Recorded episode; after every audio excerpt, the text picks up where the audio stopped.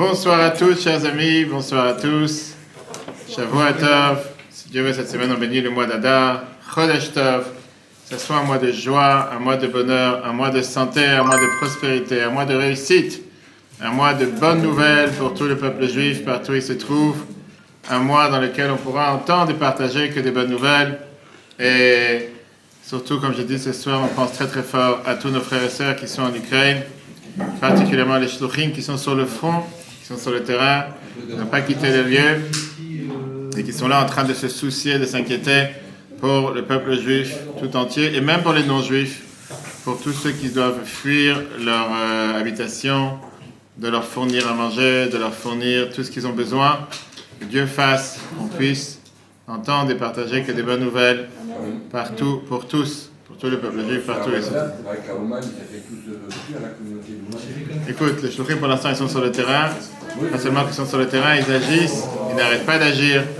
Et aucun d'entre eux a quitté son poste. Et ils sont là pour la population, à leur fournir des matelas, à leur fournir à manger.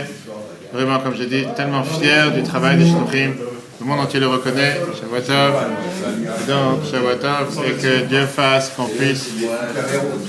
Qui sont des super-héros Les shluchim, je suis tout à fait d'accord. Les seuls à rester sur le terrain et à s'inquiéter pour tous, sans différence euh, de couleur, de race, d'éducation. C'est vraiment énorme et que Dieu les aide et surtout qu'on puisse partager que des bonnes nouvelles et entendre que des bonnes nouvelles partout où ils se trouvent. Puisque le mois d'Adar, c'est le mois que venait pour que tout s'est transformé.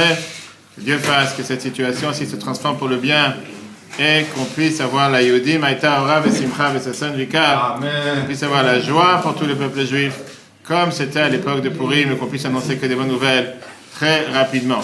Alors sans plus attendre, chers amis, on regarde dans le vif du sujet ce soir et la question qu'on a posée c'était qu'est-ce que j'en ai à faire de ce que les gens peuvent dire de moi? La fois je mains pour Kalfa Ben Khalifa. Ok. Tu peux t'asseoir si tu veux, pas de souci, hein, tu fais pas peur. Je mange pas les humains. Joël Yosef Ben Mathilde. Je ne sais pas si tu sais qu'aujourd'hui le gouvernement a demandé d'enlever les masques. Parce qu'aujourd'hui, il a dit qu'il n'y a plus de masques dans tous les endroits où il y a pas de vaccinal. Oui, bien sûr, c'est officiel, c'est acté, c'est le mois d'Adar. Le mois d'Adar. Il a dit qu'il faut le remettre pour pourrir. Chers amis, euh, la question qui se pose, c'est sur les suspicions, c'est ce qu'on va parler ce soir. Qu'est-ce qu'il veut dire sur les suspicions? Savez-vous les assiettes? Les suspicions, pourquoi tu m'attiques tellement loin? Tu viens à côté comme tu veux. Mets-toi à l'aise. Si tu penses que je, te je mange des humains, tu fais une erreur. En tout cas, la question, elle est... Je vais vous donner le cas précis, le cas que moi j'ai eu. Et c'est un cas que j'ai eu, j'ai raconté plusieurs fois quand j'étais en Bulgarie en 1995-96, parti visiter les communautés juives dans tous les Balkans. On a eu un accident en Bosnie-Herzégovine. C'était en train de descendre de la montagne. Bref, c'était la nuit, on n'a pas vu, il y avait un camion. Bref, un accident qu'on a fait des tonneaux. À la fin, on n'avait pas tous les manger qu'on avait amené d'Amérique, il était perdu sur les champs. Et après, je suis arrivé en Bulgarie. Et là-bas, à l'époque, en 95, il n'y avait pas forcément comme aujourd'hui, c'était pas développé comme aujourd'hui. Et j'ai cherché à avoir des assiettes des assiettes en plastique pour pouvoir manger, tout court. Des assiettes vides, hein, je parle. Parce que j'avais des boîtes de thon, j'avais des, des conserves, mais j'avais pas d'assiettes où manger. Et donc, on s'est dit que dans les magasins, dans les supermarchés, il n'y avait pas d'assiettes. Par contre, il y avait des magasins qui s'appelaient Burger King. Ils existent toujours, comme McDo. Qu'ils vendent des, frites, des hamburgers, etc. Burger King, d'accord? J'ai raconté cette histoire plusieurs fois. Et donc, on était deux amis, deux élèves de la yeshiva. Je suis rentré dans le Burger King. Il y avait la queue pour prendre des frites, etc. Et moi, je suis à la caisse. Et je demande à la personne, est-ce que tu peux me donner 10 assiettes? Il fait combien vous voulez Des grandes frites, des frites euh, épicées, pas épicées Je je pas de frites, je te demande 10 assiettes. Tu les assiettes en polystyrène. Donne-moi 10 assiettes vite, que je puisse avoir des assiettes, qu'on a encore 3 semaines de tournée dans les communautés, qu'on puisse avoir de, quoi manger, il n'y a pas où acheter ni quoi que ce soit. Et l'autre, il n'était pas vraiment, il voulait pas vraiment m'aider. Il me dit, mais je peux pas donner des assiettes vides. Je qu'est-ce que ça te dérange Je te paye pour tes frites. Garde tes frites. Donne-moi les assiettes. J'ai besoin des assiettes. C'est la chose que je te demande.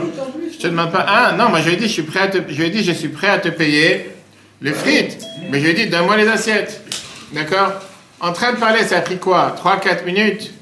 Sans de discuter, il voulait rien savoir. Même si je payais plein, j'ai dit, donne-moi des assiettes vides, je te paye les frites, il voulait rien savoir. Je ressors du restaurant. Bien sûr, comme on dit déçu, le pauvre, j'ai pas eu mes frites, tu vas savoir, mes assiettes. Et qu'est-ce qui se passe? Il y a une bande d'Israéliens devant le restaurant, avec une caméra en train de filmer, et ils disent Kol Kavod à Chabad en train de manger chez Burger King. Aïe, aïe. J'ai raconté cette histoire plusieurs fois, d'accord? Alors c'est 100% faux. Ouais, ai expliqué l'histoire. J'aurais dit, écoutez, la réalité elle est que j'ai dû rentrer parce que j'ai pas d'assiette pour manger. On a eu un accident en Bosnie-Herzégovine. On arrive et euh, voilà, qu'est-ce que je te fasse Non, imagine-toi que je les aurais pas rencontrés, qui seraient déjà partis. C'est arrivé en Israël, ils auraient dit, tu vois, on a vu Chabad manger dans Burger King. En plus, un Bulgarie. Une deuxième question qui peut se poser, c'est une question courante. Quelqu'un dit J'ai été invité à un euh, rendez-vous d'affaires dans un restaurant donc à Est-ce que j'ai le droit de me rencontrer avec cette personne Pas pour manger, pour boire un verre, boire un coca par exemple. C'est un restaurant donc à Boire un thé, boire un café, pas forcément besoin d'un cachereau dessus. Alors il y en a qui disent que non, les gens ils vont croire que ah, ils mangent là-bas. Ils vont pas penser que tu es venu juste pour un café ou pour un thé ou quoi que ce soit. Et quelqu'un il va dire Tu sais quoi Qu'est-ce que j'en ai à faire de ce que les gens y pensent? L'essentiel, c'est que Dieu c'est la vérité. Je suis pas là pour répondre à tout le monde. Tu peux penser ce que tu veux, parler ce que tu veux. Qu'est-ce que j'en ai à faire? Moi, je fais ma vie. Tu n'es pas content, ça te plaît pas, eh ben, pense que tu as envie. On va pas répondre aujourd'hui à toutes les questions à l'Afrique. Ce qu'on va voir aujourd'hui, c'est le dilemme. Un dilemme intéressant qui fait partie de tous les problèmes que nous avons dans la vie. Est-ce que je dois me considérer avec ce que les gens ils pensent de moi? Est-ce que je dois en avoir à faire réellement avec ce que les gens ils peuvent dire de moi? Ou bien, il n'y a pas de fin au colportage, il n'y a pas de fin au rapportage, il n'y a pas de fin à ce que les gens peuvent dire. Sans fin, tu vas toute ta vie en train de répondre à ce que les gens ils veulent penser, accuser, etc. Quelqu'un, par exemple, qu'on l'a euh, suspecté de quelque chose, est-ce qu'il doit forcément se battre à propager la vérité dans toutes les plateformes Ou bien c'est de toute façon, ceux qui veulent parler du mal, ils diront du mal. Ceux qui ne veulent pas parler du mal, et donc vaut mieux c'est pas, pas, se prendre la tête et continuer ma vie tranquille, laisse-moi vivre. Qu'est-ce que tu réponds? À toi la question. Non Pas se soucier du regard des autres. La vie est belle et on avance. Ok. Quelqu'un d'autre? Qu'est-ce que tu dis toi? C'est fautif que tu as des fous qui te regardent et qui pensent que tu es tordu Ça dépend de ce que ça touche. Si ça touche à votre honnêteté, à votre intégrité. Encore une fois, ça peut toucher ce que tu veux. La réalité est d'accord. Je sais que je suis intègre, je sais que j'ai pas fait telle et telle chose. Qu'est-ce que je commençais à répondre à n'importe quel chien qui aboie C'est une question, je mange, je sais pas. La question? Hein? Oui, alors c'est ce qu'on va voir ce soir. Pourquoi? On va voir trois questions majeures qui se posent dans la paracha de cette semaine et que tous les commentateurs m'ont demandé ces questions. Quel était le but qu'au début de la paracha, Moshe donne le bilan? Paracha de Pekoudé, c'est la paracha des noms dans laquelle il donne le bilan. Voilà les dépenses, voilà ce qu'on a fait avec l'argent qu'on a amassé pour le temps. Pourquoi il fait savoir le bilan des rentrées et des sorties? D'accord? Combien d'argent, combien de cuivre a été prélevé pour le temple Et euh, combien il les a dépensés pour préparer les différentes? Il faut faire tourner les salades parce que sinon, après, Jean-Claude va s'énerver qu'il travaille deux fois. Il met et il remet. Euh, est-ce que quelqu'un vraiment pensait qu'il a pris de l'argent de côté, il est parti à Dubaï avec? Ou bien il est parti acheter un yacht sur la côte d'Azur Qui pensait une chose pareille sur Moshe? Ça, c'est numéro un. Numéro deux. Une fois qu'on voit qu'il donne les calculs et qu'il donne les détails exactement de ce qu'il va faire ou ce qu'il a fait avec l'argent, on voit que l'or, il n'en parle pas. Le lingot d'or, il n'a pas compté. On voit dans la paracha qu'il te compte les pièces d'argent, il te compte les cuivres. Mais le vrai trésor, c'est pas où il est. D'accord? Et la question est surtout que Moshe, il vient et il te fait le calcul de l'or qui a reçu, mais il ne te dit pas les dépenses. Qu'est-ce que tu as fait avec l'or? Facile de compter les pièces en cuivre. C'est pas ça qui m'intéresse, je veux savoir l'or. Qu'est-ce que tu as fait avec l'or? Maintenant, tout le monde sait que faire un bilan avec les rentrées sans les sorties, automatiquement ça, révèle, des suspicions. Qu'est-ce que tu as fait? Tu as, reçu tant de lingots d'or, tu as reçu tant de, de, kilos d'or, qu'est-ce que tu as fait avec? Troisièmement, même quand il compte le cuivre, on voit qu'il ne parle pas du kior. Le kior, c'était ce fameux bassin qui était 12 robinets, dans lequel les Kohanim, quand ils rentraient le matin, les prêtres, ils se lavaient les mains et les pieds pour, pour rentrer dans le temple, en se préparant comme on se lavait les mains avant la fila, etc. Maintenant, Pareil, tu dis on a reçu tant de cuivre, tu dis voilà ce qu'on a fait comme dépense, et cette dépense-là, tu ne la comptes pas. Donc automatiquement, tu révèles la suspicion ici. Il y a des choses que tu calcules, oui, des choses que tu calcules pas, des choses que tu fais savoir, des choses que tu fais pas savoir. Oui ou non, on ne peut pas danser sur tous les mariages. Ou soi-disant, tu es honnête et sérieux, tu fais savoir tout ce que tu as reçu et tout ce que tu as dépensé, inclus l'or et le cuivre, etc. Ou bien, tu n'en parles pas, c'est tout. Qu'est-ce que tu commences à faire l'heure Revenons dans le vif du sujet, parce qu'avec cette paracha, cette semaine, on termine, euh, on termine avec quoi? On termine le Chumash qui est appelé le Chumash de la délivrance, euh, qu'on est sorti d'Égypte. Et on termine aussi le fait d'avoir construit le temple, parce que la semaine prochaine, on commence à parler des sacrifices. Et donc, la première partie de la paracha, Moshe vient et te parle des rentrées et des sorties. La suite vient comment les composants, les différents, euh, meubles qui ont été amenés à Moshe pour pouvoir mettre le temple en place et pour pouvoir préparer la inauguration du temple. Regardons le premier verset, schéma 38. Et les Mishkan, comme j'ai dit, c'est un verset qui révèle, relève beaucoup de questions. Voici les comptes du Mishkan. Mishkan a doute, le temple d'assignation. Qui a été préparé d'après l'ordre de Moshe. Le service est élevé. Biyad Itamar, dans la main d'Itamar ben Aaron à Cohen, le fils d'Aaron. Rashi vient et te dit, hé les Poukoudé. Dans cette paracha, Nimnu, on a compté, Kol Mishkelen Idvat Mishkan, tous les poids des dons du Mishkan, la Kesef pour l'argent, les Av pour l'or, la Nechoshet et pour le cuivre. Koudé, ça vient du mot compter.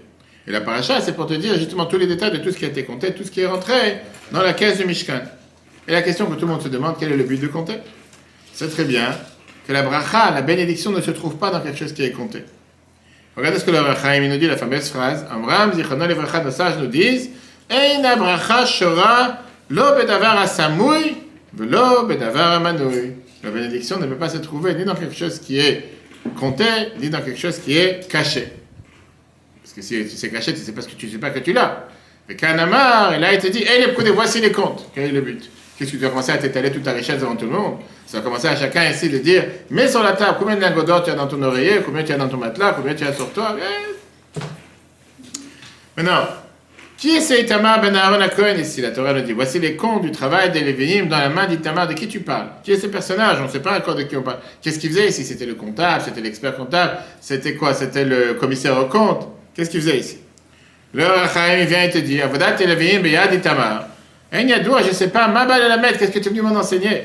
Velama Itamar. Pourquoi Itamar Velo Elazar Cohen et pas Elazar, son grand frère À part lire le bilan, bilan, plan comptable, il y a encore une question qui fait bondir quand on commence à voir n'importe quel comptable qui est sa première année de stage. Veïza va nous faire regarder comment, comment le Torah te dit? Il y avait l'or du balancement, l'or qu'on a ramassé, c'était Tesha Vesrim Kika, 29 Kika, c'était une somme d'argent, c'est une manière de compter l'argent. Shvameot Veshloshim, 730 shekels, pièces, mais shekel à code d'argent, les pièces d'argent. Ça c'est l'or. Kesef Kudaïda et l'argent, c'était Meat Kika, 100 Kika. Kika, c'est, on va dire, comme un lingot, un lingot d'argent, on dort. Elef Shvameot, 1700 Vachamisha Veshevim, 1775, shekel, shekel à code, shekel dans les shekel, etc. Et là, une fois qu'il a dit combien il a reçu, Torah te dit, il commence à te dire, mais les 100 lingots d'argent que j'ai reçus, la tzek, à Kodesh, comment je vais pas traduire toute la phrase, que c'est un long paragraphe, c'était fait pour les socles, les socles du parochet, les socles des poutres, etc., etc. Les 1775, j'ai fait avec ça les poutres, les, les, les crochets pour les poutres. Le cuivre qui était 70 lingots et 2400 shekels, j'ai fait telle et telle chose, et la suite, etc. Donc qu'est-ce qu'on voit dans ce verset? Que tout ce qui est par rapport à l'argent et le cuivre, qui sont les moins importants, te donne un détail exact de ce qui est rentré et ce qui est sorti. L'or, il te dit seulement ce qui est rentré. Il ne te dit pas ce qu'il a fait avec.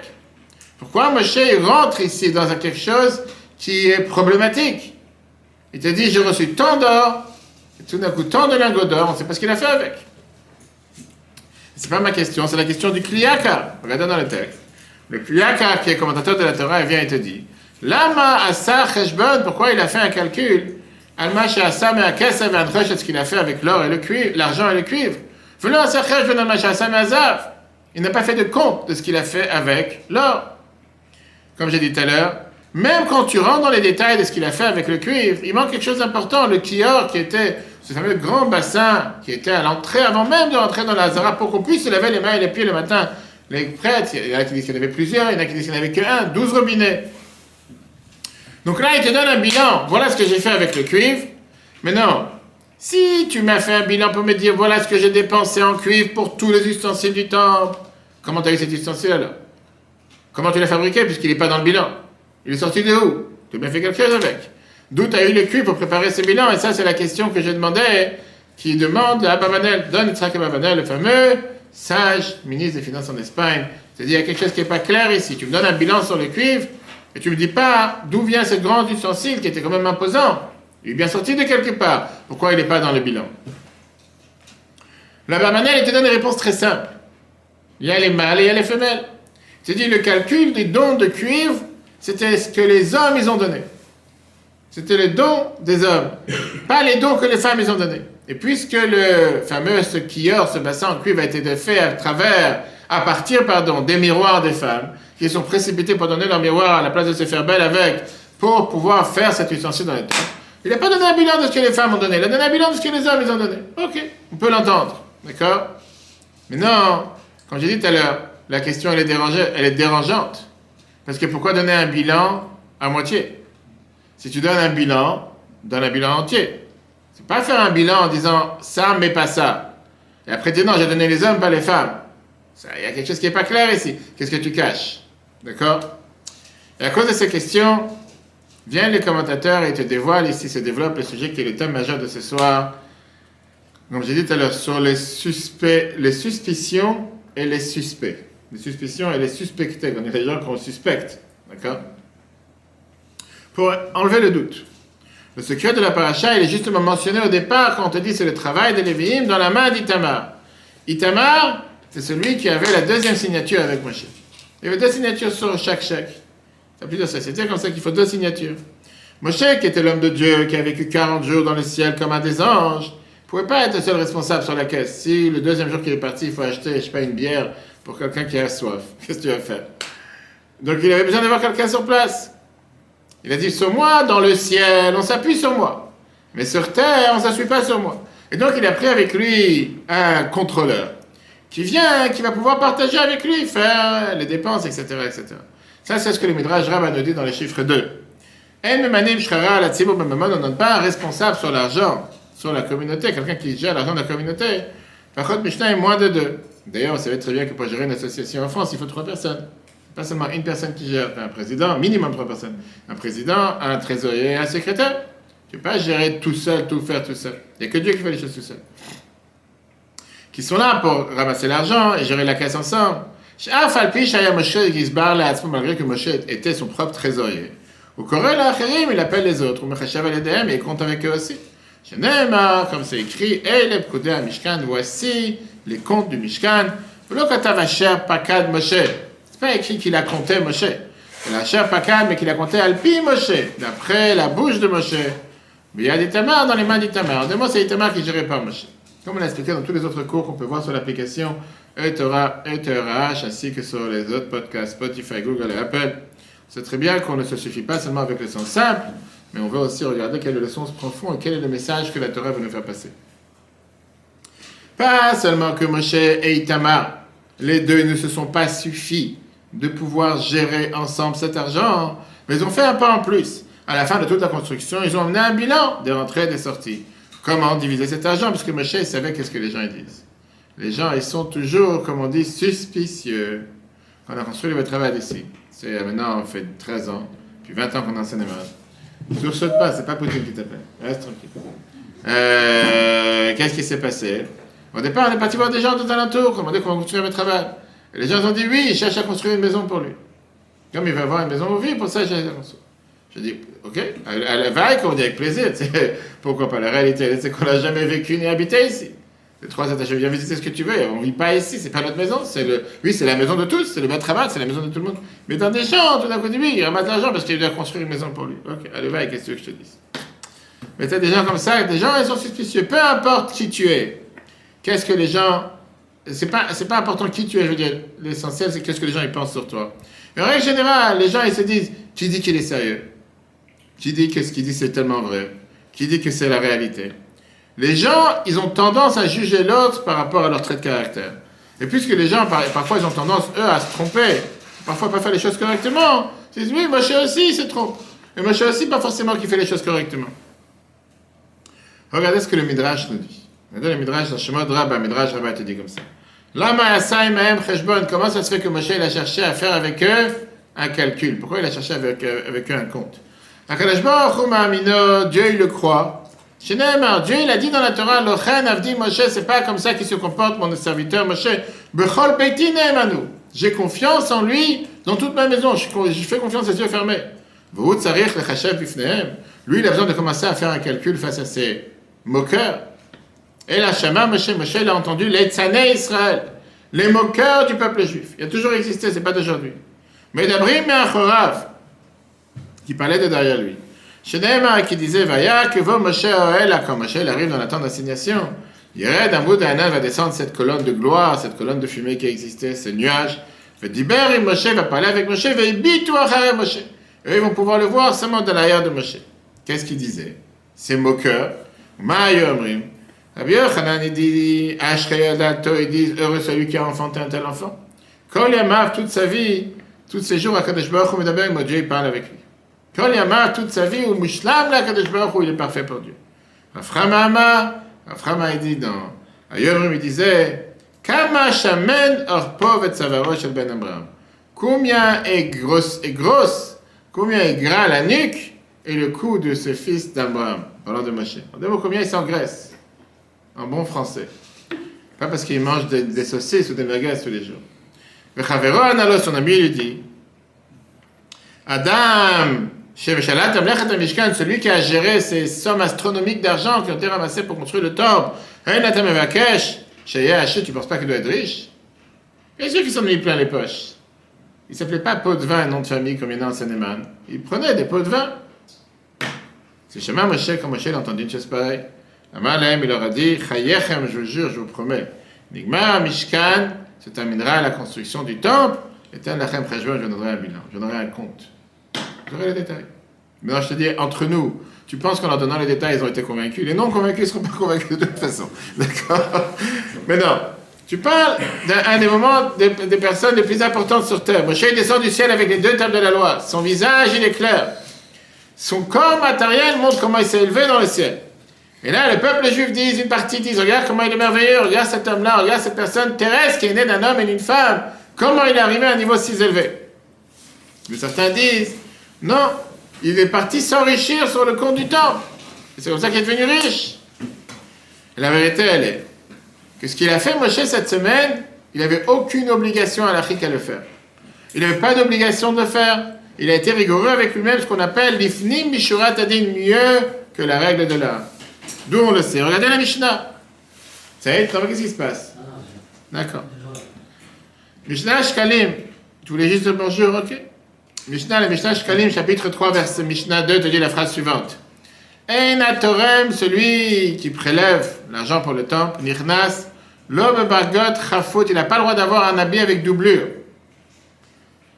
Pourquoi? Pour ne pas mettre caché comme on fait dans les, dans les, passes, euh, dans les passes frontières certains qui cachent dans les doublures des, des, des sachets de savon, des barrettes ou autre chose. On connaît un peu les, on connaît un peu les langages. Hein?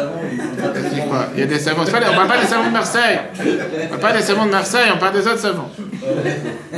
Velobe minal, ni avec une chaussure, velobe sandal, ni avec une chaussure en cuir ou des chaussures dans lesquelles à l'époque ils pouvaient mettre dans les doublures, faire cacher des choses. Pourquoi? Shema et Achir de peur qu'il va s'enrichir il va être riche, les gens vont dire, mais Eshir. Il s'est enrichi de l'argent qu'il a ramassé pour le temple. Shadam, Tsarich, la tête et quelqu'un, il doit être droit devant les créatures, que derrière chez Tsarich, la tête et comme on doit être droit devant Dieu? Chez Neymar, la fameuse phrase qui a été dite aux enfants de Gad et Rouven, Viyitem Nekiyim, Hashem ou Israël, faut être propre devant Dieu et devant le peuple juif. Pas de blanche, comme on dit. Mais non, ça veut dire quoi Que tu as un devoir d'être propre aux, autres, aux êtres humains aussi, comme tu es propre à ce Dieu. Mais non, cette halakha, c'est une halakha qui est active, qui veut dire tu n'as pas le droit de faire des choses qui peuvent amener au soupçon. Si tu vas à l'époque, si tu vas, comme on dit aujourd'hui, quand j'étais là, ça, il n'y a pas longtemps, il y a deux semaines avec des soldats, ils ont montré comment on peut détecter parfois un terroriste parmi toute une population. Ont montré un film, là-bas, ont montré que quand tu vois quelqu'un avec un manteau et un sac, quand il fait 50 degrés dehors, tu ne penses pas qu'il est venu bronzer à la plage, il y a quelque chose derrière. Et donc ça amène suspicion, c'est pas quelqu'un qui cherche pas à, cacher un couteau, etc. Mais si malheureusement on a vu que même de ceux qui sont sans sac, sans rien, ils ont des couteaux dans les poches ou dans les autres parties du corps que je n'aimerais pas ici. C'est arrivé. Donc ça veut dire, la Torah te dit, pas une obligation d'aller, mais ne va pas créer le, le, le, le doute de faire des choses qui vont automatiquement, les gens vont se poser la question comment il a pu faire une telle chose. Comme par exemple, rentrer dans la chambre des comptes ou rentrer dans la chambre où il y a le coffre-fort avec des doublures dans le pantalon, ce qu'il y avait à l'époque. Mais la Torah te dit pas, la Lacha te dit pas que tu as un devoir de donner un bilan à la fin pour pouvoir, euh, pour pouvoir quoi euh, Montrer que tout est ok, que tout est correct. Si depuis le départ, tu as choisi des gens droits et ils font un travail comme il faut pour ramasser l'argent, distribuer l'argent, pourquoi créer des suspicions pour rien? Et d'ailleurs, c'est la halakha que Rambam Maimoni de Shulchan nous apprend du dernier Shabbat qu'on a lu la paracha. Qu'est-ce qu'on a lu ce Shabbat, la paracha? Shkalim. Shkalim, c'était le demi-cycle. Merci pour tous ceux qui s'étaient réveillés Shabbat. Quand je regarde, hein? Exactement. Qu'est-ce qu'on a vu? Regardez ce que la halakha de Mlachim te dit, chapitre 2, verset 12. Velo yarchevu et anashim faut pas qu'ils calculent les gens, nous et Akesef, qui donnent l'argent à l'Adam par eux, la tête, la serve, la chakibam aussi. Qui veut dire, Rambam était dit dans les lois de Madan Danihim et dans le Shulchan Aruch, il y aurait des à Siman 257 à l'Acha 2. Mais le Chajun, on ne doit pas demander un compte. Il me Zaka avec quelqu'un qui collecte l'argent de la Zaka. Et pas forcément avec ceux qui ramassaient les, les, collecteurs dans tout ce qui était les choses du temple. Chez Nema, on n'a pas besoin de leur demander un compte parce qu'on sait qu'ils font ça avec Imona, avec foi. On ne va pas choisir depuis le départ des gens qui sont des truands pour aller faire ce travail. Alors, Hashulchan, le Shulchan te dit la phrase suivante. Que Shem Shagabaim Tzrichim les de la même manière. Encore une fois. Est-ce que tu fais des retours comme ça C'est la conférence de presse avec Poutine. De la même manière que de la même manière que les collecteurs, ils doivent faire attention, le et dans ce qu'on a dit, pour ne pas les suspecter, car c'est important que le peuple, le doit le respecter. Ne pas les suspecter, si tu as nommé quelqu'un responsable sur la caisse et tu l'as nommé, tu as fait en sorte que tu lui fais confiance. Tu fais confiance, est-ce que tu à lever des doutes, tu te pourquoi tu lui as fait confiance? Depuis le départ, ne lui demande pas de faire une chose pareille. Donc c'est une des deux. Toi aussi, de ton côté, ne va pas faire des choses qui vont faire que les gens vont se poser des questions. Ça va dans les deux sens. Maintenant, on parle de quoi ici? On parle à l'époque du premier temple, où on a fait ce qu'on appelle un renouvellement, un, ravalement, pardon, ou une, rénovation de tout le temple. Et le verset dit qu'on n'a pas demandé à l'époque un bilan de dépenses à ceux qui géraient la rénovation. Parce qu'on savait qu'on a affaire avec des gens sérieux. On n'a pas affaire avec des gens que. Et déduisent de là qu'un Gabat Zaka, quelqu'un qui ramasse l'argent pour la Zaka, on n'a pas besoin de donner à chaque fois un bilan à la fin, à savoir qu'est-ce qui s'est passé, combien chaque centime a été dépensé. Tout le temps que tout se passe bien. Quand tu sais que la personne a ramassé 10 millions et qu'il a dépensé 1 million, tu te dis où ils sont passés les autres 9 millions? Comme le cas de, bon, je ne vais pas dire qui, hein. mais que, ça, que, ça soit le seul souci du Betrabat Sénéman, par exemple, qu'on ramasse 10 millions. À Pourquoi créer des doutes? Néanmoins, vient le tour et le Ramor et Moshe Issoles, pour les Ashkenaz, ils sont beaucoup plus rigoureux. Ils te disent, Mikol Makom, néanmoins, afin de pouvoir être propre aux yeux de Dieu du peuple juif. C'est bien de donner ce qu'on appelle un compte rendu. Et de là l'idée pour que tout le monde reçoit les Chabad en action. Claire La halakha.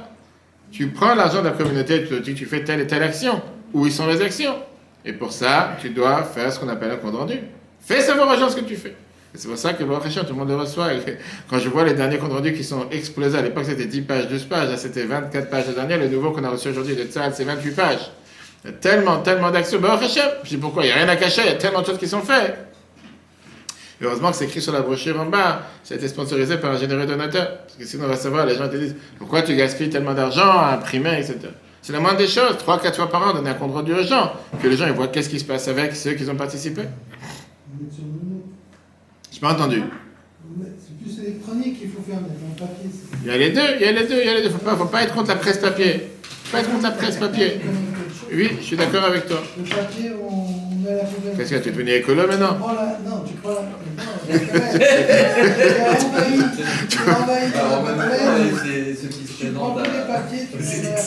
Non, faut pas, faut pas, faut pas. Quand tu vois mettre travail, tu vas pas mettre à la poubelle. Non, du mettre travail, non. Non, mettre travail, non. Non. Ah, je ne pas du travail. Du travail, non. Travail, tu en as 4-5 fois par semaine. Par an, pardon. Pourquoi par semaine? Par an. Tu as les mailings des fêtes, tu as les 4, 4 rencontres rendus, bas tous les jours. Allez, va. Ok? Maintenant, qu'est-ce qu'on voit? Même après le tour et le rameau, il te dit pas que c'est une obligation. Tu dis, ça serait bien de. C'est pas une obligation. Maintenant, on voit que tout ça, la source de cette rigueur, qui est beaucoup plus que la, on va que, que l'obligation basique est venue de Moshe. Le Bach, il vient étudier dans ce qu'on a dit tout à l'heure. Moshe Katav, ce qui est écrit au Mikol Makom, néanmoins, que des Sheyun Nikiyim Hashem pour être propre aux yeux de Dieu, Zuladim ça va pas c'est pas écrit dans Shulchan Aruch. Voulay Namdou et Moshe Rabbeinu, peut-être on a appris de Moshe. Chez Nathan Cheshbon, le fait qu'il a donné un bilan, un compte, Ben Davot Amishkan avec les dons du temple. Kimi Kamo Neman Betoki, comme Moshe était celui qui était le plus fidèle à Dieu. Néanmoins, qu'est-ce qui se passe avec lui? Nathan Cheshbon, il a donné un compte. Pour être propre aux yeux de Dieu et du peuple juif. Ça veut dire que le plus grand des hommes qui aurait doublement eu la possibilité de s'appuyer que sur lui-même, il a été rigoureux avec lui-même, beaucoup plus que ceux qui ont fait les travaux du premier temps, et beaucoup plus que tous les décisionnaires. Il a donné un bilan de tout son comportement. Maintenant, euh, ce qui est difficile à comprendre, pourquoi le Rambam, le taux, te dit qu'on ne demande pas un bilan, qu'on ne demande pas un compte? Pourquoi on a besoin d'avoir un verset de Mlachim, etc. On est alors que chez Moshe, il y avait une certaine suspicion. Quelle suspicion? Moshe s'est enrichi au même moment qu'il a construit le temple. Avant de construire le temple, il n'était pas riche. Une fois qu'il a construit le temple, il s'est enrichi. Alors que tous les juifs étaient riches à l'époque. On sait qu'ils se sont tous enrichis de ce qu'ils ont ramassé quand? Ce qu'ils ont ramassé dans la, la traversée de la mer.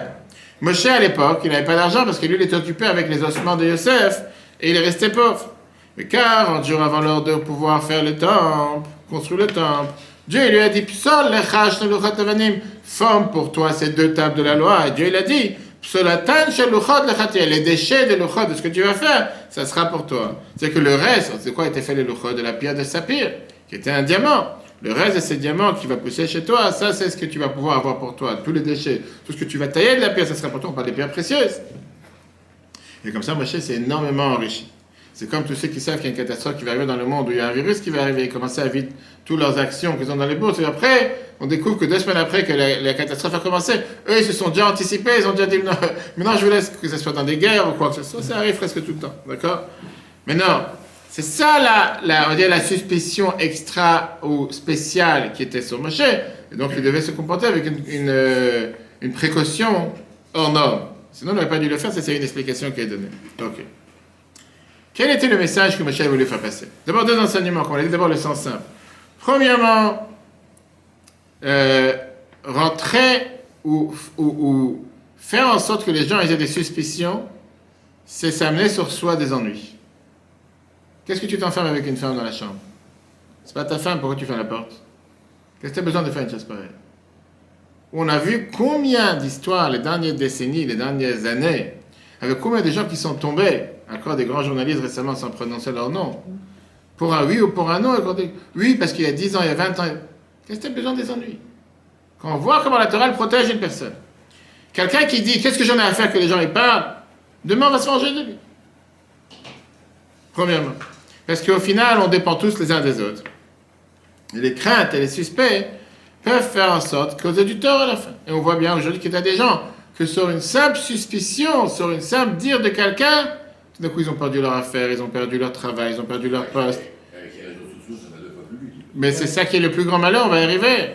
C'est aujourd'hui, les gens, ils peuvent faire passer des messages sur WhatsApp, transférer, etc., sans aucune vérification, sans rien. Pourquoi? Parce que monsieur ou madame tel a dit qu'il y a 30 ans, il avait fait.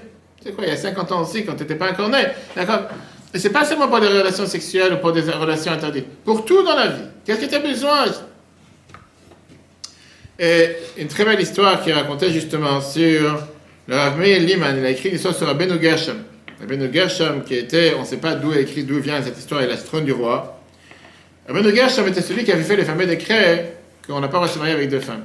La polygamie est interdite. Même si d'après la Torah, officiellement, ça aurait pu être permis, c'est les Faradim, ils n'ont pas pris, mais Rabbeinu Gershom, a rigolé, il a dit qu'on n'a pas le droit. Pourquoi? Parce qu'il y avait beaucoup de commerçants à l'époque qui abandonnaient, qui partaient chez eux pour plusieurs années pour aller faire du commerce. Et dans l'endroit où ils travaillaient, ils se mariaient avec une autre femme une femme, une deuxième femme, à l'époque c'était permis, d'accord? Ils avaient des enfants. Et il aurait pu se passer que ces enfants-là, ils vont se marier avec les frères et sœurs du même père, mais pas forcément des registres. Et donc Rabbi Gershom, il a fait ce kharem, il a fait cette, ça depuis plus de mille ans, qu'on n'a pas le droit de se marier avec deux femmes. Chez les Sfaradim, pas forcément non plus, on sait qu'il va pas s'allier avec quatre femmes, mais c'est pas tout le monde. Il y a beaucoup de gens qui n'arrivent pas à s'en sortir avec une femme déjà. Maintenant, Rabbi raconte une histoire qui te dit que un danger qui s'est passé à l'époque. Et il dit que l'empereur, l'empereur, il a entendu que justement Melech, il avait un trône en roi, un trône en or, pardon, qui était très très beau et avec des différents animaux qui étaient sur les marches. Il a demandé à Rabbi Gershom, qui était le plus grand sage du peuple juif dans les pays Ashkenaz à l'époque, en 11e siècle, de lui faire la même chaise. Rabbi Gershom, il a dit que pour pouvoir faire un tel trône comme le roi Salomon il avait, ça demandait une quantité d'or interminable, une énorme quantité importante. Et je suis sûr que les travailleurs, ils vont mettre dans la poche. Il ne peut pas avoir beaucoup de travailleurs comme ça, te faire un tel trône avec plusieurs marches, fait des animaux, bref. C'est quelque chose que l'argent va partir.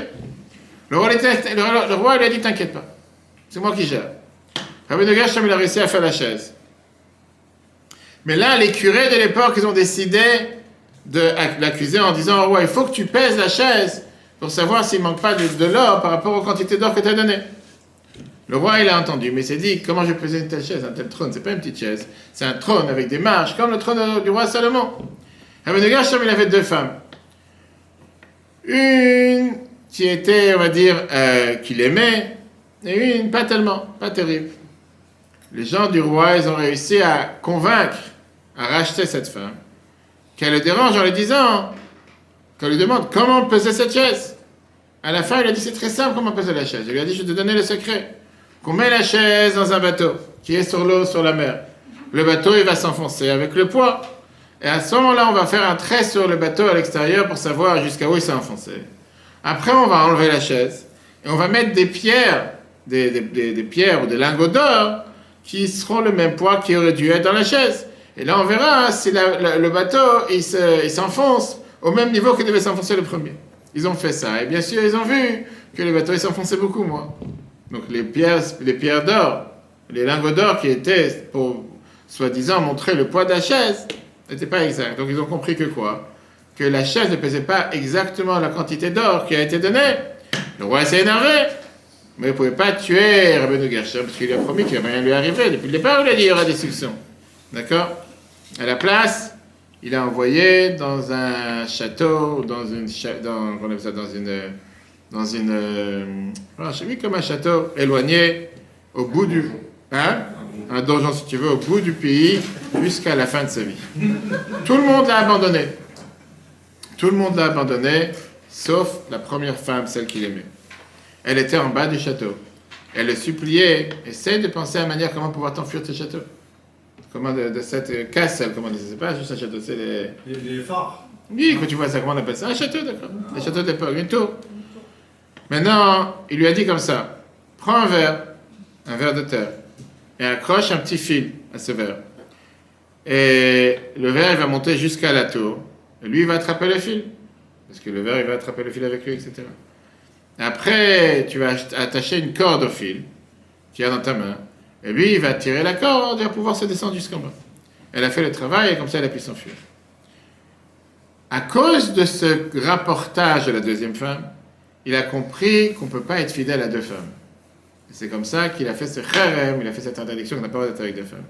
Et en attendant, nous, on a gagné cette histoire de quelqu'un qui s'est mis en danger par une crainte de gérer l'argent qui ne lui appartient pas. Tout ça, ça a commencé par cette histoire-là. Clair ou pas? Raphaël, t'es là? Qu'est-ce qui t'a plu dans l'histoire? C'est pas. Ok, c'est pas assez bien. Quand on parle de quelqu'un comme Moshe, à peu votre raison, quelqu'un qui était le grand de la génération, le danger est doublement grave. Parce que quelqu'un du peuple juif qui est responsable, il doit être un modèle, il doit être un exemple. Et si chez lui, il y a quelque chose qui n'est pas comme il faut, ça peut chez le public être une porte ouverte à n'importe quelle bêtise. Parce que les erreurs d'un dirigeant peuvent parfois devenir le standard du public. D'accord? Si le rabbin il vient à la synagogue 5 minutes en retard, les gens disent le rabbin est venu en retard, moi je vais venir une demi-heure en retard. De toute façon, c'est toujours de sa faute. Et donc ça s'appelle un chil chef, ça s'appelle une profanation du nom de Dieu. Alors, finissons avec la question par laquelle on a commencé. Est-ce que j'ai le droit de manger, de rentrer dans un magasin non cachère pas forcément, pas forcément manger. Je m'assois rendez-vous. Ça fait longtemps que je n'ai pas vu un ami. C'est le seul magasin. Je m'assois pour boire un café. Tu as ça régulièrement dans les aéroports? C'est celui qui prend l'avion régulièrement comme moi. On a l'habitude, quand tu vois, tu attends une heure, tu dois acheter une boisson. En général, tu as les restaurants, tu fais la queue, les gens qui sont avec leur plateau, etc., pour les payer à la caisse. Imagine-toi que tous ceux qui passent, il y a des centaines de milliers de personnes qui passent, qu'il y a 25 portes, 30 portes. Et ouais, monsieur le rabbin qui fait la queue au restaurant. Et c'est qu'est-ce qu'il est parti acheter là-bas. Et je savais pas qu'il y avait des manger cachés ici. Et ils te parlent même pas. Ils te demandent même pas de questions. Ils t'ont pas parlé. Ils font des fois des photos, des selfies après savoir dans, Facebook, WhatsApp. C'est monsieur rabbin, il est parti acheter un jambon beurre. Et va savoir ce qu'il te raconte. Ah, tu peux montrer que tu es ressorti là-bas avec, je pas, une, simple boisson, là, chacun a son plateau. Pour dans leur tête. Le plateau, tu l'as mangé avant, derrière, après, tu es parti t'asseoir, à savoir. Et les gens ne posent pas la question. Rabbi Moshe Feinstein, qui était un des plus grands paskim, des plus grands décisionnaires de notre génération, il permet, quand il y a de la souffrance, en moment quand tu ne peux pas te retenir, quand c'est vrai, tu dois boire. Mais il te dit, il vaut mieux éviter quand tu peux éviter. Regardez ce qu'il dit, Grot Moshe dans Rachaim, Siman 40. Est-ce qu'on peut rentrer dans un restaurant sans cache-route et tu as très très faim et tu veux manger quelque chose? Tu veux manger un fruit? Il y a des fois dans, en Amérique, moi, ça des bananes avec un plastique autour, ou des pommes avec un plastique autour. Ou acheter une canette, je sais pas, quelque chose de. Tu peux rentrer et manger Betsina en cachette. Ben comme ça, c'est quand quelqu'un il a, il, je sais pas, il a pas resté sans manger ou il reste super quoi que ce soit, on n'a pas fait un décret. Mais si tu as un des amis qui est là-bas, tu le match, tu dois lui dire, je je peux pas me retenir, j'ai très soif. Et tu dis, je ne vais pas pour acheter à manger, je vais pour acheter une boisson. Aval, mais tu dis clairement, l'homme est tout va quand tu n'as pas de tristesse ou de souffrance particulière, un écanetta ne peut pas rentrer. Pourquoi? Parce que, voilà, tu amènes les soupçons sur toi. J'ai toujours raconté l'histoire. C'est un livre d'histoire qui est toujours pas sorti. C'est tellement d'histoires ici. Une fois, j'étais parti, à chaque fois que je vais aller voir des gens, de, que ce soit les préfets, les maires, etc., à chaque fois, j'amenais du chocolat la fin de l'année, nouvelle année, etc. Et une fois, j'étais ici à Carrefour. Il y avait le magasin Chef de Bruges qui vend du chocolat. Et maintenant, moi, je suis parti. J'avais pas le temps d'aller à Paris pour emmener du chocolat d'Amiel ou autre, etc. Donc, j'ai dit, bon, je vais l'acheter. Il y a, sur la liste du consistoire, il y a des chocolats Chef de Bruges qui sont cachés. D'accord? Et moi, je fais la queue. Et le bon Dieu fait toujours bien les choses, que le moment où tu décides de faire la il a quoi? Une personne devant moi, il n'y a pas 36, c'est pas 10 minutes, un quart d'heure. Et il y a les caisses de Carrefour juste devant. Il y a une femme qui sort de la caisse, et devant tout le monde dit Monsieur le rabbin, je savais pas que c'était caché ici. Va savoir, va lui dire que tu vas acheter pour monsieur le maire, qui n'est pas juif. Raconte, raconte, ton histoire qui est réelle, c'est pas juste un mensonge. Mais dans sa tête, ça y est, j'ai compris, tout est caché. Ah, ça va. Tu sais comment, comment des fois tu peux passer inaperçu, tu comprends? Tu peux pas. Ça qu'il faut éviter. Exactement, c'est ce qu'on est en train de dire, d'accord? Rappelez-moi à la fin, si on attend, je vais raconter une autre histoire. Ok. Tout, ce qu'on vient de parler maintenant, c'est d'un côté de la pièce, qui veut dire on parle de, de, de, de, ceux qu'on peut suspecter. Mais moi, parlons maintenant de l'inverse, ceux qui suspectent. Parce que ces gens-là, c'est pas les gens les plus purs sur terre. C'est pas tous des gens pieux, carrés, droits. Pas tous des gens qui s'amusent pas avec la loi et qui font tout des choses carrées. Tout d'un coup, ils voient quelqu'un et disent Ah, lui, toi tu fais tout correct, de quoi tu te mets Arrange tes affaires, après tu vas parler. Parce que comment tu crées de tels suspects? Comment des gens sont capables de soupçonner Moshe de prendre de l'argent qui appartient au temple? Quand on parle de Moshe, on parle ici d'une faute grave. Et on sait très bien qu'il y a trois interdictions dans lesquelles la Torah te dit Kanaim Pogimbo, qui veut dire celui qui est avec, on va dire, toujours avec cette, euh, cette, cette, anxiété, qui est toujours avec cette, rigueur, il a le droit même de tuer celui qui soupçonne sans jugement. Parfois, tu as des gens qui peuvent faire comme ça, qui peuvent causer du tort à une personne. Et après, tu te rends compte que l'autre, il n'avait absolument rien fait. Ça peut être tué, ça peut être frappé, ça peut être faire du mal. Euh, on dit qu'un de eux, par exemple, c'est un Cohen qui vole, un prêtre qui vole des trésors du temple. Il y avait des trésors de l'huile, des trésors du bois, et qui va à la maison, il remet des bouteilles d'huile pour faire des frites à la maison le soir, je sais pas, c'est de lui qui appartient au temple. Mais là, tu es en train de, suspecter Moshe qui a pris de l'argent de ce qui était fait pour le temple. Dans le livre du Moussa, et pas la, la chassidoute, tu amènes une base, et c'est amené aussi dans la chassidoute par rapport à d'autres sujets. Que le Midrash qu'on amenait tout à l'heure, il te dit que ceux qui se qui suspectaient Moshe, c'était les Letzanais Israël, les moqueurs des Juifs. C'est pas les gens, les gens bien, ils se moquent. Ça vient tout expliquer. Que toute suspicion, suspicion, pardon, suspicion, merci. Je pensais que tout le monde dormait. Toute suspicion commence avec un sourire, avec une blague, avec euh, un roman, avec de l'humour. Mais après, avec le temps, cette suspicion commence à devenir quelque chose de réel. Qu'est-ce qu'il dit le Tanya dans le premier chapitre On peut voir sur l'application Etora et tous les podcasts, Spotify, etc. Que oh tout ce qui est les moqueries, tout ce qui est les vanités, tout ce qui sont les bêtises tout ce qui est se vanter et les paroles en vain vient, mais Sodaroua vient de la base qui est le vent. Pourquoi? C'est de la même manière que l'âme cherche en général à chercher les choses à l'intérieur, au plus profond d'une personne. Mais il y a aussi ce qu'on appelle ce, tout ce qui est le vent, tout ce qui est vide. Je parlais justement avec les enfants Shabbat. Que la te dit qu'on a pris un discours du rabbi sur quoi la parole, c'est quelque chose qui ne marche pas tout le temps. Des fois tu parles, des fois tu t'étais. Il y a des gens qui parlent tout le temps, c'est un problème. La pensée, c'est quelque chose qui fonctionne à 24. Et la Torah te dit que comment tu fais pour gérer, ou comment tu fais pour te débarrasser de tes mauvaises pensées? Par ça que tu remplis ta tête avec des bonnes pensées. Avant de dormir, il y a une histoire d'un tzaddik, dis un psaume, fais la prière avant de dormir. Et c'est comme ça que tu jettes les mauvaises pensées. Parce que sinon, la pensée, ça fonctionne tout le temps. Quand tu finiras par dire, je me suis réveillé avec un cauchemar, pourquoi, pourquoi toi un cauchemar, pas moi? Réfléchis à ce que tu vois avant de dormir, ce que tu regardes, ce que tu lis, etc. Donc la pensée, si la tête est vide, automatiquement, tu as des mauvaises pensées. C'est de de ce qu'on dit, dans ce qu'on dit dans le schéma, le soir, on dit des psaumes avant de dormir, dans tous les schémas, on fait des psaumes, etc. Et donc, puisque l'âme, est obligée de s'exprimer quelque part, quand il n'y a pas de sens, quand il n'y a pas de, but, quand il n'y a pas de quelque chose de, concret, automatiquement, les gens ils ont besoin de rire. Viens, on va prendre un café. Trois heures pour boire un verre qui fait 2 cm. 2, centilitres. Qu'est-ce que tu vas parler? Regarde son regarde l'autre, regarde sa voiture, regarde l'autre, regarde ce qu'il a fait. Perdre, passer le temps. Pour rien faire. D'accord? Et de là vient commencer à parler de l'un, parler de l'autre, se monter sur l'un, se monter sur l'autre. Mais ça, ça peut être, comme je dit tout à l'heure, une porte de danger pour le fauteur. Parce que tu commences à faire une blague, tu commences à faire une vanne sur Moshe. Regarde combien son cou est gras, on a vu tout à l'heure. Oui, le Midrash, il a dit. Et à la fin, on dit, tu vois, comment il peut gérer l'argent du temps et être si maigre il y, a, quelque chose derrière. Il doit certainement manger du foie gras trois fois par jour. Et de là, la, la, la, la leçon de morale qui est énormément importante. Pas chaque chose, c'est une blague. Pas sur chaque chose on peut avoir du mot. On rigole pas sur un tzaddik. Quelqu'un qui parle avec Dieu. Quelqu'un qui est le tzaddik de la génération. Pas tout ce que tu veux, pense, tu dois le dire à voix Il y a certaines choses on peut fermer ta bouche. Réfléchis avant de parler. Mais tous les, tous les miracles qu'ils ont vus, c'est ça, c'était la, la, génération qui était appelée d'un côté d'ordre, qu'ils ont vu Dieu, entendu Dieu, et c'était les plus tordus sur terre. Chaque semaine, on voit encore qui, comment ils se plaignent. Et chaque semaine, ils énervent Moshe. Et chaque fois, chaque Moshe finit par dire J'en peux plus, je vais mourir. Il y a des psaumes qui ne font que ça. Oui, exactement. Qui était celui qui était le plus grand génie de l'humour que la Torah nous raconte? Korach, le cousin de Moshe. Comment il a réussi avec ses blagues? Parce que c'était un comique. Il n'était pas bête, il était intelligent. Comment il a réussi avec ses blagues en se moquant de Moshe? La Torah nous dit comme quoi il se moquait des mitzvot que Moshe enseignait au peuple juif.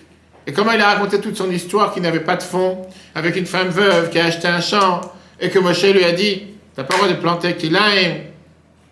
Kilaim, c'est-à-dire t'as pas le droit de planter deux graines ensemble. Après, t'as pas le droit de labourer avec un taureau et un, un âne ensemble. Après que tu vas récolter le blé, tu dois donner la trouma et les masseurs à mon frère, qui est Aaron, et de fil en aiguille, il ne va plus rien lui rester. D'accord? Ça, c'était toute une invention qu'il a fait qui s'est jamais passé. Rambam te dit, c'est la même raison pourquoi la Torah, elle a fait énormément attention avec qui? Avec une femme, Myriam. Alors que Myriam, elle n'a rien dit, c'est ce qu'on dit tous les matins dans la prière, Zachor et Asher Asa Hashem Myriam. Rappelle-toi ce que Dieu a fait à Myriam. Qu'est-ce qu'elle a dit, Myriam? Elle a parlé avec qui? Avec, avec, euh, avec euh, Aaron, son frère, en disant, tu as vu que Moshe, depuis qu'il parle avec Dieu, il n'est plus avec sa femme. D'abord, tu es dans la chambre, tu sais s'ils ont des relations ou pas, de quoi je me mêle? Mais d'abord, qu'est-ce qu'elle a dit de mal? Et néanmoins, elle, était, elle, était, elle a été punie pour ça. Néanmoins, elle a eu les lèpres. C'était considéré du lachonara. Pourquoi juste colporter Pourquoi juste parler pour parler?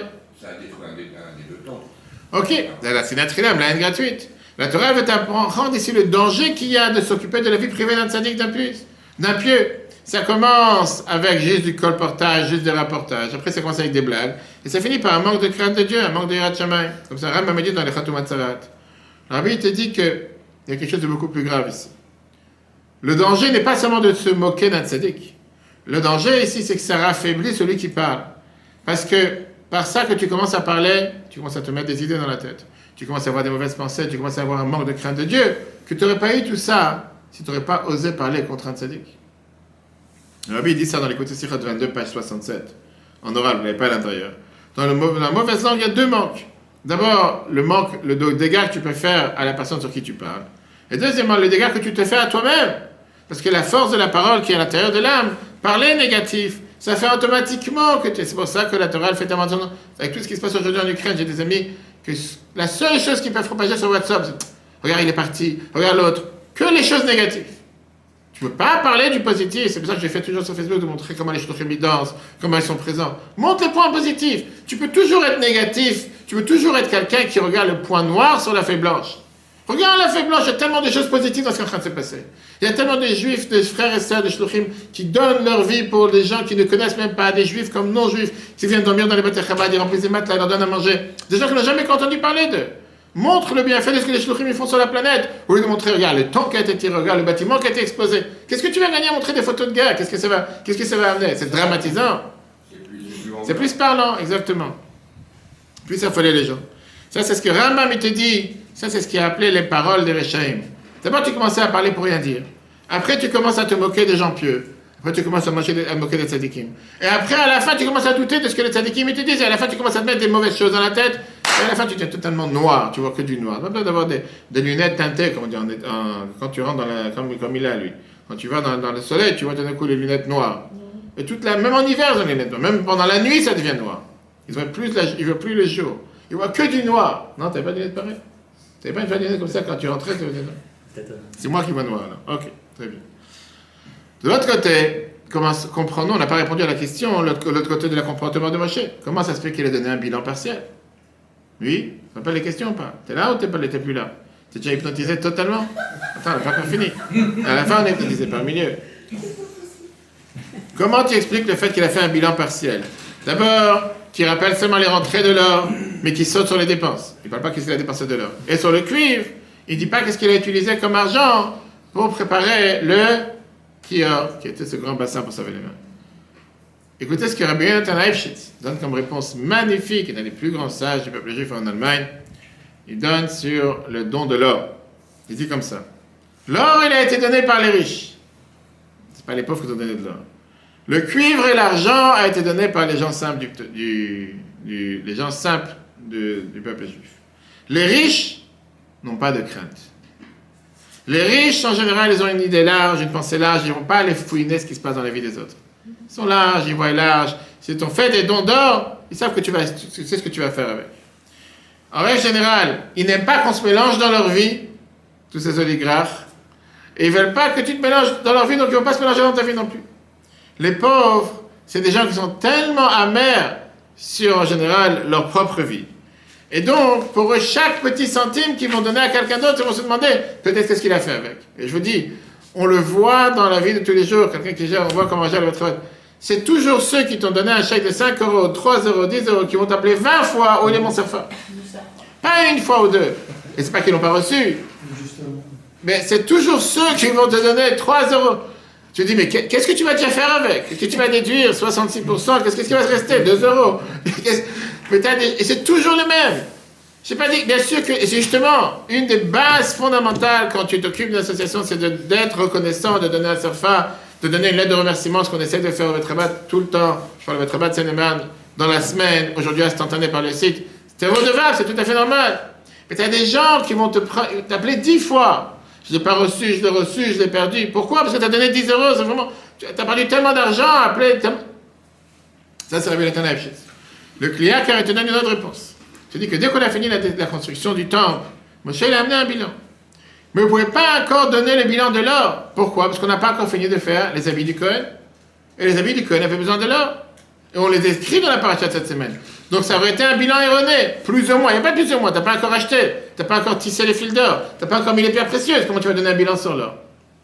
Mais en plein milieu, il s'est passé quelque chose qu'il avait déjà écrit le reste du bilan. Regardons dans Shemot, chapitre 38, verset 28. Elef, on dit et le millier. Il y a le et en plus que vous voyez. Vais à et le 700. 775, il a fait avec ça des, des poutres pour, pour tenir les poutres du temple. La Torah dit qu'avec les 1775 shkalim d'argent en plus, il a fait toutes ces poutres qui étaient pour tenir les temps, ces crochets pour tenir les poutres qui s'emboîtent, comme chez Ikea, D'accord?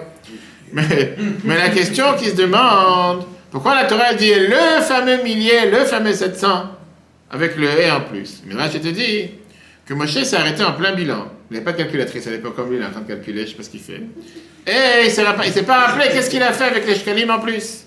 Il y a une voix qui est sortie du ciel et qui a dit, et le millier, 700 000, etc., connu, il a fait avec ça des vavim l'amoudim, qui veut dire montrer sa droiture. Que, euh, t'inquiète pas, ce qu'il a, ces choses en plus qu'il n'a pas compté, c'est ce qu'il a fait avec. Même le ciel, a témoigné comme quoi il était droit. Et donc, automatiquement, il n'avait pas besoin de venir amener le reste du bilan sur l'or. Il n'avait plus besoin, puisque le ciel vient témoigner que ce qu'il a fait, c'est correct. Et on peut lui faire confiance sur le reste aussi. Mais, on n'a toujours pas répondu à la question, comme a dit, le rabbi a une réponse merveilleuse dessus. La question qui est pourquoi il a commencé avec une partie des rentrées, voilà tant d'or qu'il a, a eu. Il aurait dû peut-être ne pas parler de l'or. Il a dit Je peux vous donner un bilan maintenant sur ce que j'ai dépensé J'ai fait l'argent, j'ai fait l'argent et les cuivres. L'argent et les cuivres, j'ai reçu tant, j'ai dépensé tant, il n'y a plus d'argent. Je suis pas déshabillé en cuivre, je suis pas déshabillé en argent. Voilà ce qui est rentré, voilà ce qui est sorti. L'or, on en parlera plus tard. Qu'est-ce qu'il a besoin de dire? Voilà, j'ai reçu tant d'or, mais je ne donne pas de dépenses, aussi pour l'instant, il n'y a pas de dépenses d'or. Et le jour où il y aura, et toutes ces explications qu'on vient de voir. Vie répond de manière merveilleuse. Comme d'habitude. Comme j'ai dit aujourd'hui, c'est un jour important. Malheureusement, c'est le jour que ça fait maintenant 28 ans qu'on n'a pas entendu la voix du rabbi. C'est le jour, le 27 Adar, où le rabbi est tombé au OL. Il a eu une attaque cérébrale en 1992 et depuis, on n'a plus entendu parler de le rabbi.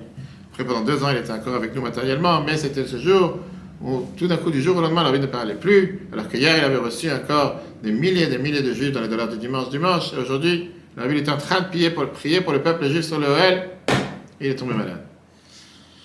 Et le rabbi répond comme ça. Moshe, il ne s'est pas caché, il n'a pas essayé de cacher ce qui se passait avec les dépenses d'or. Au contraire, il a voulu passer ici un message avec ça qu'il a mentionné combien d'or il a reçu. Et c'était le verset qu'il a dit au départ, que l'or qu'il a reçu, c'était, on a dit tout à l'heure, 29 kika, 29 lingots, si on peut traduire, avec 730 chèques, le chèque à il a donné le bilan de qu'est-ce qu'il a reçu. Quand tu fais les calculs de combien de dons d'or tu as eu, on comprend qu'ils euh, n'ont pas commencé ils n'ont pas commencé ce bilan d'or pour suffire pour tous les dépenses d'or. Pourquoi? Quand le peuple juif il entend qu'on a reçu tant d'or, on l'a dit tout à l'heure, c'était 29 lingots, 730 shekels en or, ils ont tout de suite compris a quelque chose qui ne va pas ici. Il a dû certainement mettre sa poche pour compléter parce qu'il n'a jamais reçu assez pour toute l'or qu'il avait. Et au contraire, si quoi que ce soit, ils se sont dit qui était l'oligarque, qui était le riche, qui est venu compléter la somme astronomique d'or qu'il y avait dans le temple, qui n'est pas dans ses comptes. Et si on cherche, on voit tout de suite que le fautif, c'est Moshe. Moshe qui était celui qui s'est enrichi des déchets des luchot, celui qui a complété de sa poche pour pouvoir faire ce qu'il fallait faire dans le temple. Le rabbi, il ne rentre pas ici dans les détails. Mais, on a parlé avec quelqu'un qui fabrique dans les bijoux d'or. Et on te dit que, règle générale, quand un kikar d'or, pour avoir une idée, ce lingot d'or de l'époque, c'était environ 43 kilos d'or. D'accord? Un lingot. C'est combien un lingot aujourd'hui? 10 000. Non, mais en poids, c'est quoi? Je sais pas. Hmm? Personne n'a des lingots chez soi à la maison? Raphaël, la vérité? D'accord? C'est pas compté? Ok. Maintenant, ça veut dire que si tu fais 29 kika, 29 lingots, ça fait 1250 kilos. 29 fois 43, ça fait 1250 kilos. Écoutez bien les calculs. Maintenant, rien que calculons combien les poutres du Mishkan, qui étaient 48 poutres, il devait être recouvert d'or. Maintenant, chaque poutre faisait 9 mètres carrés, 7 mètres et demi d'auteur, plus la largeur et l'intérieur, plus la tête de la poutre. Ça veut dire que 48 poutres faisaient 432 mètres carrés. D'accord? Recouvrir un mètre carré demande 2 kilos d'or. Puisque la Torah nous dit que recouvrir les ustensiles du Mishkan, c'était l'épaisseur d'un dinar, environ un millimètre. Ça fait environ 2 kilos d'or pour un mètre carré. Ce qui veut dire que rien que pour couvrir les poutres, il fallait 864 kilos d'or. Les poutres seulement. On avait l'arche sainte, qui était faite avec trois boîtes, comme on l'a vu dans le temple, une à l'intérieur et une à l'extérieur d'or. C'était une plaque d'or, c'était pas recouvert d'or comme des meubles, c'était pas, comme on dit, euh, recouvert avec une feuille d'aluminium. Non, c'était, fait en or, d'accord? L'épaisseur de l'arche, c'était un doigt qui fait 2 cm. Une telle épaisseur te demande 40 kg pour un mètre. Ça veut dire, ces deux boîtes ensemble, ça faisait 9 mètres carrés. 9 fois 9 mètres carrés fois 40 kg, ça fait 360 kg. D'accord? Avec ça, on a déjà terminé toute l'or. J'ai reçu 1250, j'ai déjà dépensé 864 plus 360, il n'y a plus d'or. La menorah. La menorah aussi, c'était en or. La shulchan, la table sur laquelle il y avait les pains, aussi en or. Le misber, misber hazahav, pas celui sur lequel on a mis le sacrifice. L'autel sur lequel on a amené les les encens, aussi en or. Et avec ça, on a les habits du Cohen. Avec ça, on a le couvert qui a sur le Aaron. Les chérubins qui sont en or. Ça veut dire que, on te dit que les, les chérubins et les couverts, tout ça était en or entier. On peut arriver à 5 tonnes d'or. Et on a dit qu'on avait combien? 1250. C'est ce que la Bible dit dans le parachat écoutez, 1984. C'est avec sa poche qu'il a tout. 100%. C'est toujours celui qui est responsable qui. Et donc, c'est la raison pour laquelle Moshe a donné le bilan de ce qu'il a rentré parce qu'il a sorti. Au contraire, grâce à ça, il a montré vous voyez ce qu'il y a. C'est pas venu de nulle part. Ce qu'il y a, ça coûte mille fois plus de ce qui est rentré. Comme ça, hein, il savait qu'il ne pouvait rien dire. Alors, pourquoi il n'a pas parlé du kior qui a été fait en cuivre? Un peu, il explique ça dans côtés 6, page 196. Parce qu'il y a des dons que c'est bien de ne pas en parler. C'est bien de ne pas en faire un bruit. C'est bien de ne pas en parler. Pourquoi? On a vu ce Shabbat, comment on a fait le cuivre et la base du kior de ce bassin avec les, miroirs des femmes? Rachid avait le midrash qui a été fait, le miroir des femmes, quand on a commencé à ramasser les dons pour le temple. Les hommes, ils ont amené tout ce qu'ils avaient euh, pour eux de chair, l'argent, le cuir, l'argent et l'or. Les femmes, ils sont parties dans les chambres à coucher. Ils ont amené leur propre miroir pour pouvoir faire le kior. Monsieur n'a pas voulu recevoir ces dons. Il dit qu'est-ce qu'ils font ces miroirs? Qui sont faits pour se maquiller, pour se faire belle, etc. dans le temple?